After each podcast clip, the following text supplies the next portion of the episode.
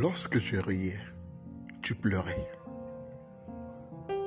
Devant tes larmes, je n'avais pas compris le prix de la douleur. Je ne savais pas à quoi ressemblait la douleur, ce qu'on pouvait ressentir, ce qu'elle pouvait nous apporter. J'étais dans la joie parce que tout allait bien. Le monde était à moi.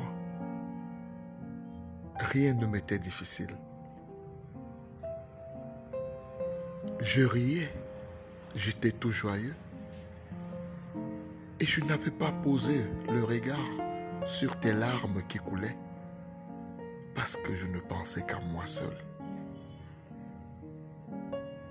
Tu coulais des larmes chaque jour. Je passais devant toi, toujours la tête en l'air, sourire au vent. Mais aujourd'hui,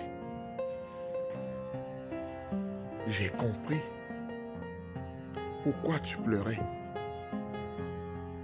Bien que cette douleur soit passée, elle n'est pas passée dans ma mémoire. Parfois quand je pense à elle, c'est comme si c'était hier. J'ai compris pourquoi tu pleurais tout le temps.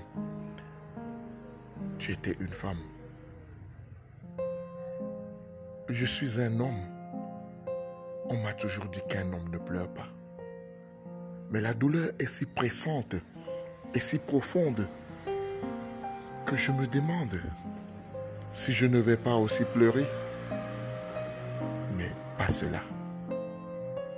Que diront d'autres hommes quand ils me verront pleurer? On a dit un homme ne pleure pas. Je t'ai causé trop de peine. À côté de moi, tu pleurais, je ne savais pas. Mais aujourd'hui, tu n'es pas là. Je te vois sourire de l'autre côté. J'ai oublié de bien garder la perle que tenaient mes mains. Aujourd'hui, elle est devenue le trésor d'autrui. Je suis interdit d'accès. Je veux pleurer, mais je ne pourrai pas. Je suis un homme. Je veux crier, mais je ne pourrai pas. On me demandera pourquoi j'écris. On me dira d'aller chercher une autre, mais je ne pourrai pas. Parce que cet autre n'est pas toi. C'est toi que je veux. C'est toi que je cherche. Mais tu n'es plus à moi. Tu réponds à un autre nom.